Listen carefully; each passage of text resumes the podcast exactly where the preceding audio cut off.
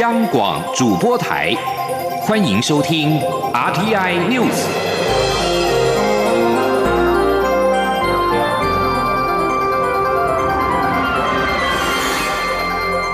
听众朋友您好，欢迎收听这节央广主播台提供给您的 RTI News，我是张顺祥。美国国务卿布林肯二十八号呼吁。立即释放在北京全面性的国安法之下遭到起诉或者是逮捕的香港异议人士。布林肯在推特发文表示，谴责对香港泛民主派参选人的逮捕并起诉，并且呼吁立即释放他们。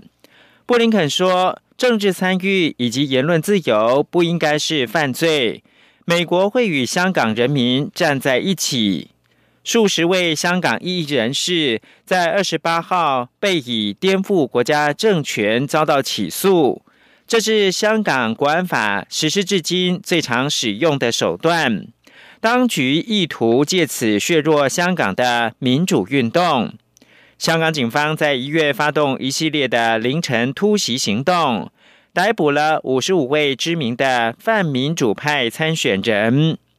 在二十八号，有四十七人被指控涉嫌串谋颠覆国家政权，这是新国安法中一项新的罪名。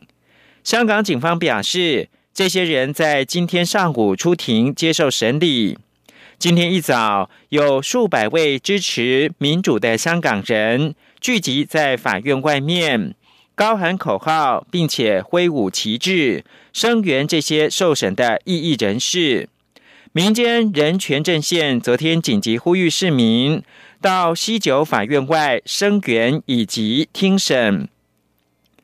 大批市民不到八点已经前来等候公众席旁听。香港民众在排队期间高喊“光复香港，时代革命，没有暴徒，只有暴政”等口号，同时也有多国的外管人士前往关切。今天上午，多名被告由警察押解到法院，包括了戴耀廷、林卓廷、于慧明、林景南、何桂兰等等。另外，已经被还押的谭德志以及胡志伟上午也搭乘囚车前往西九龙裁判法院应讯。继续把新闻焦点关注是缅甸。在缅甸当局血腥镇压民主示威者之后，遭军方罢黜的民选领袖翁三苏基将在今天出庭。二月一号军事政变发生后至今，翁三苏基未曾公开露面。缅甸的安全部队在二月二十八号在四个城市对手无寸铁的示威者开火。联合国表示。根据可靠的讯息，至少有十八个人丧生。联合国人权事务高级专员公署发言人夏姆达萨尼表示，强烈谴责缅甸当局对示威者的暴力升高，呼吁军方立即停止对和平示威者使用武力。根据法新社的独立调查。已经确认，至少有八个人在二十八号死于安全部队的枪下，但是真正的死亡人数可能高很多。观察组织援助政治犯协会估计，自二月一号政变发生以来，大约已经有三十个人遭到安全部队的杀害。今年七十五岁的翁三苏基在政变当天就被逮捕，至今未曾现身。缅甸军警镇压和平示威者，造成至少十八个人丧生。白宫国安顾问苏利文表示，美国声援缅甸人民，也将与印太地区与全球盟友以及伙伴密切协调，并将采取进一步的行动加重问责。缅甸军政府镇压抗议示威的民众，造成死伤。中华民国外交部表示，对此行径表示遗憾，也呼吁军政府应该自我克制，聆听民众的声音，以和平对话方式解决政治的纷争，早日恢复缅甸的民主。中华民国外交部也对因追求民主自由而失去宝贵生命的缅甸民众致上最高的敬意跟哀悼。新闻焦点回到台湾，真爱早教公投连署议题连日升温，各个支持团体赶在二二八连假期间全力的动员。公投领衔人。潘中正昨天宣布，连署书已经达到二十九万六千六百九十七份，突破中选会法定门槛二十八点九万份，并喊话要冲到五十万份。请听央广记者林永清采访报道。多个环保团体发起真爱早教公投，但二届联署书直到上周进度都严重落后。没想到议题经连日延烧，连假期间截至二月二十八日，一口气收获五点七万份联署书。针对经济部表示，中油三阶工程案经修改后范围大幅缩小，距离早教很远。公投领衔人潘中正日前表示，早教会往外海延伸，因此整个观塘工业港的工程势必会影响生态。潘中正强调：“那我们知道早教其实不是只有你退潮看到的那个低潮啊，那个露头的早教，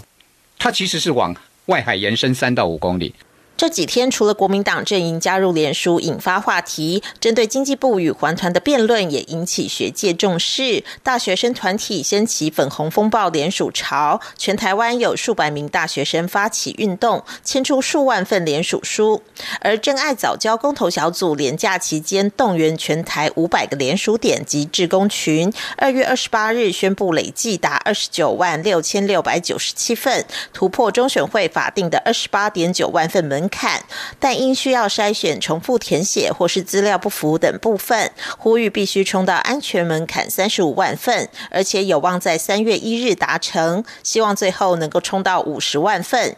央广记者林永清采访报道。今天是二二八连假最后一天，交通部高速公路局预估国道的交通量将是平日的一点四倍，而且是以北返车潮为主。其中西半部国道将从下午三点开始涌现车潮，要到傍晚的六点以后陆续疏解。而国道五号部分路段上午就出现了拥塞，塞车情形可能会到晚上八点以后才会好转。记者谢嘉欣报道。二二八三天连假最后一天，西部国道在一号上午大致顺畅。国道五号方面，宜兰到平陵北向车流多，已有拥塞情形，维持在时速三十到四十公里，可稳定行驶。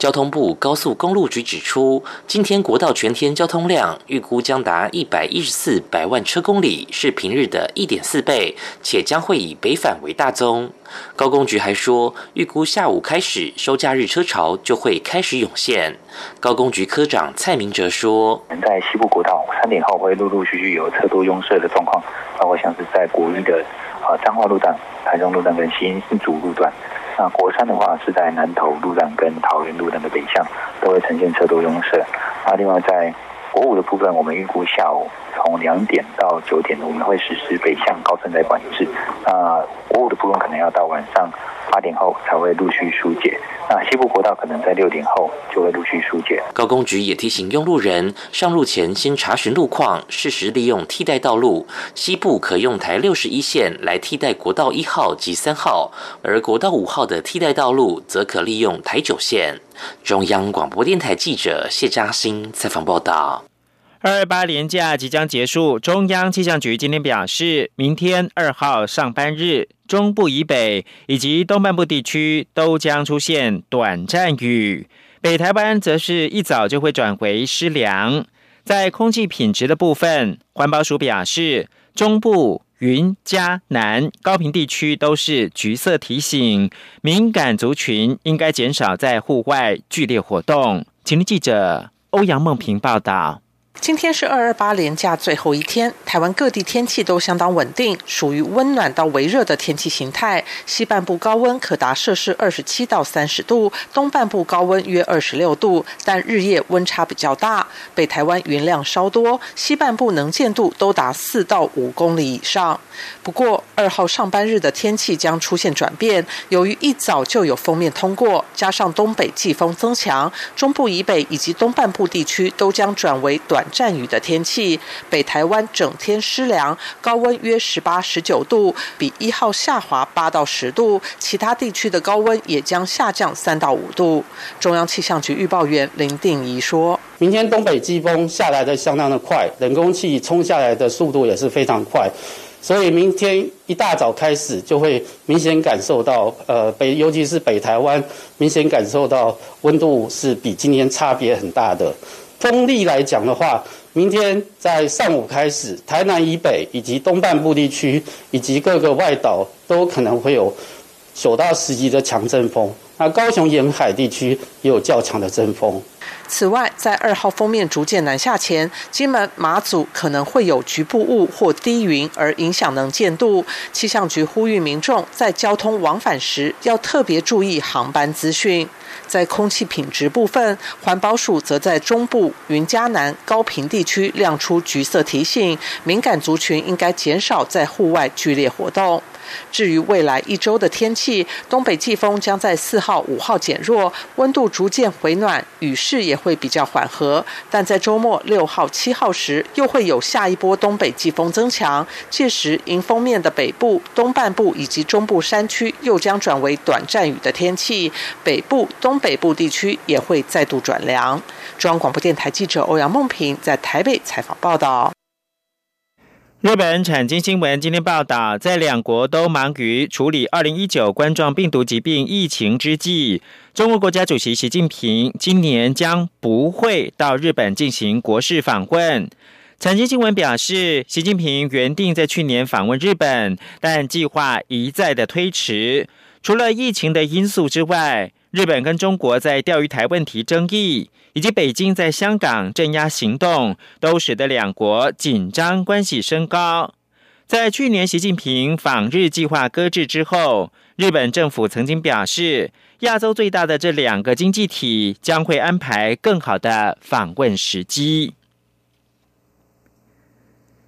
伊朗二十八号拒绝跟美国以及欧洲强权举行非正式会议，来讨论抢救。二零一五年伊朗核协议的方式，伊朗方面坚持华盛顿必须先解除所有单方面的制裁。根据伊朗媒体报道，伊朗外交部发言人表示，考量美国以及欧洲强权近期的行动跟声明，伊朗不考虑在这个时间点与这些国家举行欧盟外交政策代表所提议的非正式会议。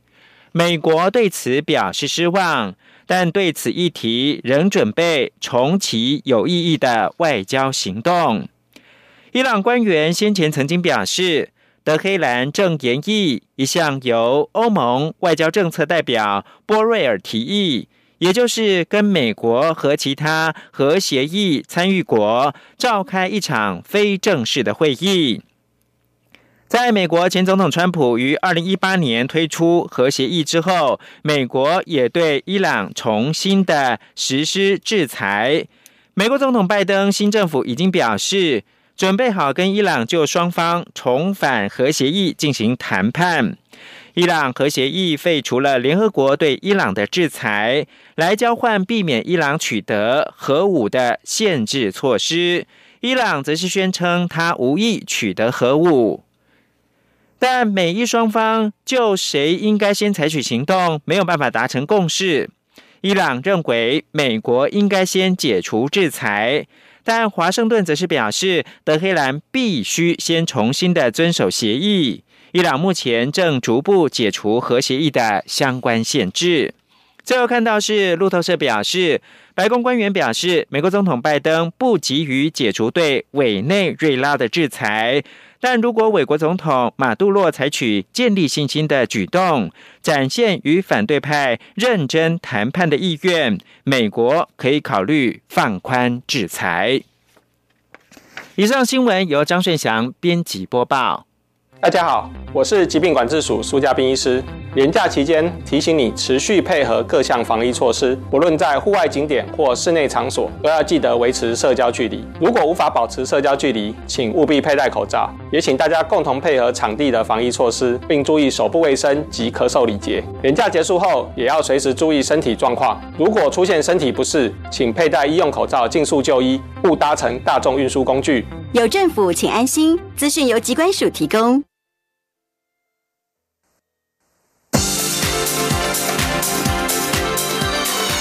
这里是中央广播电台台湾之音，欢迎继续收听新闻。欢迎继续收听新闻，我是陈怡君。第七十八届金球奖颁奖典礼在美西时间二月二十八号登场。受到疫情的影响，典礼首度在美国的东西两岸现场同步举行，红毯规模也缩水。澳洲女星马格罗比、美国女星莎拉海兰等人仍然是早早的到现场带来点点星光，也有不少明星选择线上共享盛举。而最新颁奖的消息，金球奖的电视类奖项 Netflix 大戏《王冠》抱走了四大奖，除了拿下剧情类最佳影集之外，乔许·欧康纳、艾玛·科林也分别抢下了金球奖最佳戏剧影集的男女主角奖。吉利安·德森则是拿下了最佳女配角。这也是《王冠》继首季之后再度拿下了金球奖的影集大戏，而其他奖项也正在陆续的揭晓当中。新焦点转回到台湾，国家铁道博物馆筹备处与公共电视最近共同发表了《铁道轨道传奇铁路》的节目典藏计划合作成果。这个节目记录了一九九零年代末期台湾各地的铁道珍贵影像。二十多年之后，经过高画质数位转档，公示将这些珍贵影像资料提供给国家铁道博物馆筹备处进行典藏、研究、展览、再利用，也再现台湾珍贵的铁道记忆。记者杨仁祥、江昭伦的报道。公示曾在一九九六年启动轨道传奇节目拍摄计划，记录当时全台各地，包括台铁、唐铁、林铁、矿铁及盐铁等各类型铁道样貌、地景与风土民情。全系列共二十集，一九九八年上映时获得观众热烈回响，隔年更获得金钟奖提名。事隔二十多年后，许多铁道早已被拆除或停驶，更凸显这批铁道影像记录的重要性。国家铁道博物馆筹备处因此与公司合作，由公司专业团队将轨道传奇节目影像进行影像调光与高画质数位转档，提供给国家铁道博物馆筹备处进行典藏与研究。公司总经理徐秋华说：“这次呢，我们同仁不只是他二十集每集三十分钟这个节目带保存者，他甚至他的拍摄带都完整的保存着。”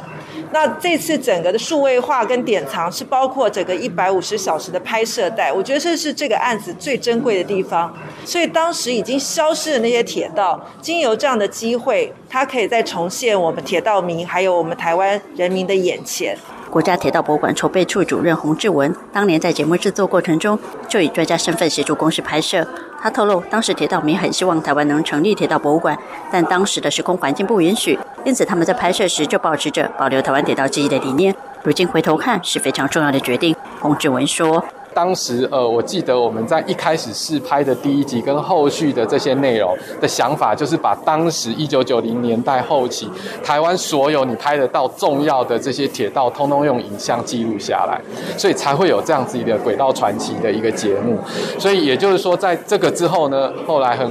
很不幸的经历了像九二一，影片里面有拍到的像阿里山铁路很多珍贵的部分，都九二一地震之后都毁掉了之后呢，其实我们发现这些影像更是珍贵。洪志文表示，有了轨道传奇节目影像史料，未来铁道博物馆筹备处就可以进行研究调查，或作为策展、常设展，甚至教育推广之用，重新活化台湾铁道记忆，强化民众对于铁道文字保存的认同。而民众若想重温台湾旧有铁道景致，公示三月份起也将陆续在公示 OTT 影音平台上架高画质数位转档的轨道传奇节目，让民众一睹为快。中国面台记者杨仁祥、张超伦台北采访报道。中国以台湾凤梨检测出了介壳虫为由，从今天起暂停输入，也造成部分农民担心将会影响收益。行政院长苏贞昌、蔡英文总统昨天也都特别南下关心果农，并且宣示政府的措施会投入十亿元的经费，确保凤梨的产定价格维持在过去两年的平均水准之上，并且会继续的拓展海内外市场。面对变局，苏贞昌也强调，政府会继续向全世界打开通路。另外，国民党副秘书长谢龙介建议，定调简易才是解决之道，要尽快的和对岸谈判，包装前全面的做好熏蒸，把介壳虫去除，才能够让农民破涕为笑。不过，农委会防检局表示，目前台湾的凤梨外销只有输往澳洲的时候会全面的先进行熏蒸，因为澳洲没有介壳虫，但是中国有，所以之前讨论检疫措施时，会考虑两国的疫情状态以及相关有效的杀虫方法。记者陈林信宏的报道。中国从一号开始暂停台湾凤梨输入，在挺台湾水果的声量号召下，农委会也接获许多企业、电商平台与消费者洽询，希望能以实际行动支持国产凤梨与农民。不过，不少凤梨农人忧心，国产凤梨最大产量大约在两个月后，以三到六月产量最多，担忧如果不尽快恢复销中，凤梨价格届时恐怕会崩盘。过往常参与协助果农将凤梨等水果销往中国的国民党副秘书长谢龙介指出，目前要鼓励台湾民众多食用，甚至卖到全世界都是空话，因为市场真的有限，定调检疫才是解决之道。要尽快和对岸谈判，并在包装前全面做好熏蒸，把介壳虫去除，才能让农民破涕为笑。房检局副局长邹慧娟一号受访时则表示，为何说中国不先全面熏蒸，主要是中国和我们一样都有介壳虫的问题，因此之前在和中国谈判检疫处理时，双方都有共识，如果输入后发现介壳虫，就经由熏蒸处理消灭，这点中国一直以来都没有意见。目前台湾凤梨外销只有输澳洲会全面先进行熏蒸，邹慧娟说。那因为澳洲没有这个介壳虫，好，而且澳洲还有关切其他的这个剂码，嗯，那那所以呢，我们在谈条件的时候，就会先做熏蒸处理，因为有这个熏蒸处理，其实农民的成本会提高啦。所以我们一个在讨论这个检疫措施的时候，要考虑到的是两国的疫情状态。还有这个虫，是不是可以有有效的杀虫的方法？房检局也表示，为不让中国拿介壳虫的问题作为阻挡我出口的说辞，去年三月中国反映我输至当地的凤梨有介壳虫后，台湾就立即启动强化措施，输往中国的凤梨得先过三关。第一关是供果园得先透过农粮署登录之后辅导农民从清源降低田间害虫密度，接下来就是包装厂专人训练，如果挑到有虫，立即喷药去除。才能放置到包装箱。最后一关就是取样检查，确定完全合格才会正式发证后出口。而中国在去年十月十九号之后，也没有再反映台湾凤梨有发现介壳虫的情况。中央广播电台记者陈琳、信鸿报道。COVID-19 疫情延烧全球，台湾不仅防疫有成，在智慧医疗战役也传出捷报。由国立阳明交通大学生物科技学院院长杨敬木带领的团队，发表透过人工智慧及大数据，找出四款具有抑制新冠病毒活性效果的潜力老药。部分成果已经刊登在国际顶尖期刊《美国化学学会会刊》纳米领域，也为治疗新冠肺炎带来了一线曙光。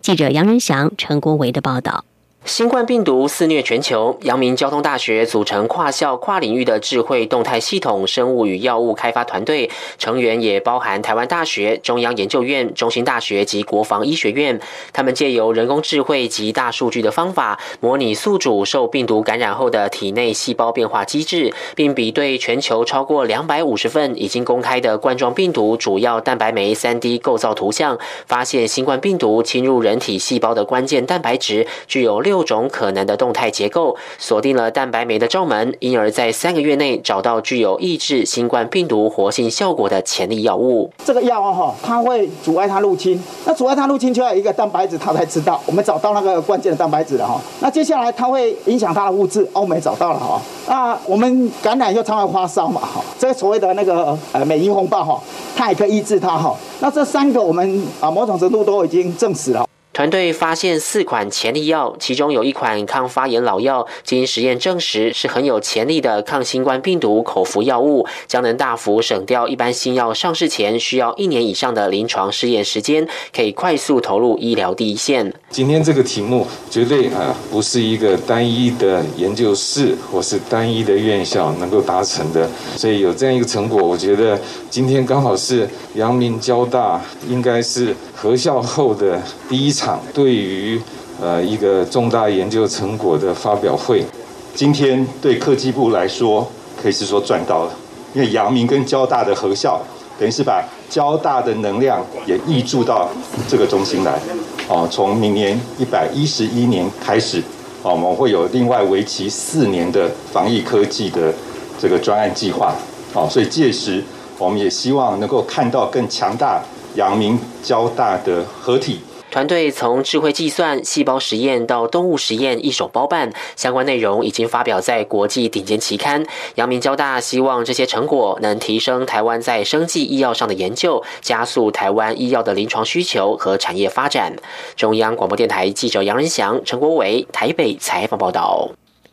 一项针对英国、美国等六个工业化国家所执行的民调，在二十八号公布结果。显示民众接受 COVID-19 疫苗的意愿，比起去年十二月有增加的趋势。而在这些国家当中，受调者接种疫苗意愿最高的，则是英国，从去年的十二月调查的百分之七十上升到百分之八十九，而这也反映在实际的数字上面。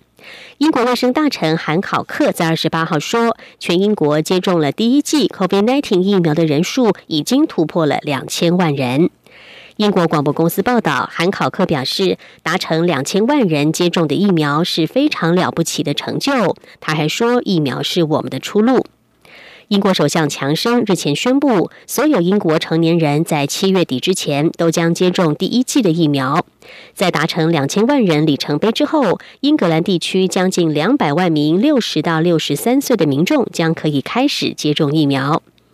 英国的疫苗计划从高龄者开始施打，下一个阶段的目标是在四月十五号之前，让所有五十岁以上的民众都接种第一剂，十六到六十四岁的脆弱族群也可以开始接种。